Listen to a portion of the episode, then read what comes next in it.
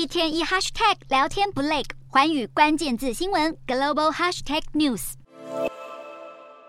寰宇大话题，今天我们来聊聊进入二零二三年，终于有稍稍止跌的中国房地产寒冬。在去年哦，也就是二零二二年，中国的房市呢全年销售额是减少将近五兆元人民币哦，把直接打回到了二零一五年的水准，给行业呢带来沉痛的打击。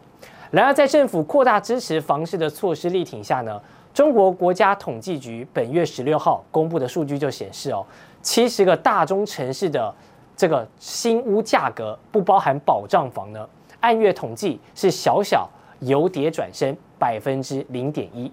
不过跌势稍稍缓和，并不代表反转点就要到来了。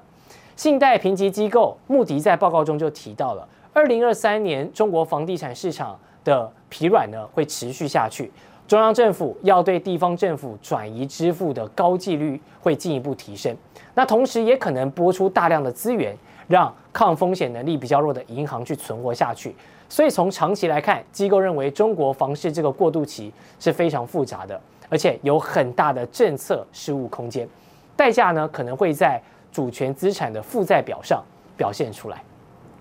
至于跟买房挂钩的房贷话题哦，最近也有亮点。根据中国媒体红星新闻的报道呢，在广西的南宁以及四川成都都出现了地产公司推出所谓的高龄房贷奇招来刺激买气，号称这个还款的年龄呢可以延长到八十岁、九十岁，甚至是一百岁的门槛。那父母跟子女共同贷款买房的做法，真的是让这个。代代相传这个词啊成真了，那字面上也是很容易被误解成九十岁以下都可以来申请房贷，但其实他们真正的做法是贷款人的年龄加贷款的期限放宽到不超过九十岁。那目前中国房贷的贷款年龄呢，不超过七十岁的铁律是不变的，而放宽的是年龄加贷款年限的总和。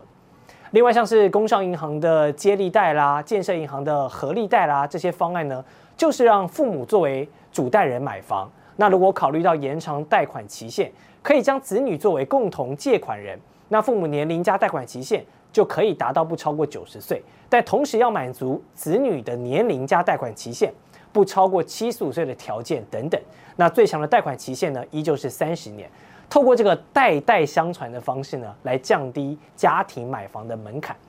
但这种业务呢，也不是说你想办就能办啊，必须到省级的这个分行来批审。那银行在审核时呢，也会同步考核父母跟子女的条件、征信，还有还款能力等等。不是说每一笔申请都一定能过关。那有些地方推出的这个百岁贷呢，就传出因为争议太大了，才上架没多久就被火速关切，然后下架。总之就是房地产业者跟银行呢，为了挽救现在的中国房市，想了很多的奇招。但这些种种绕开限购啦、限贷政策的漏洞，都属于灰色地带，那势必也会造成不小的乱象。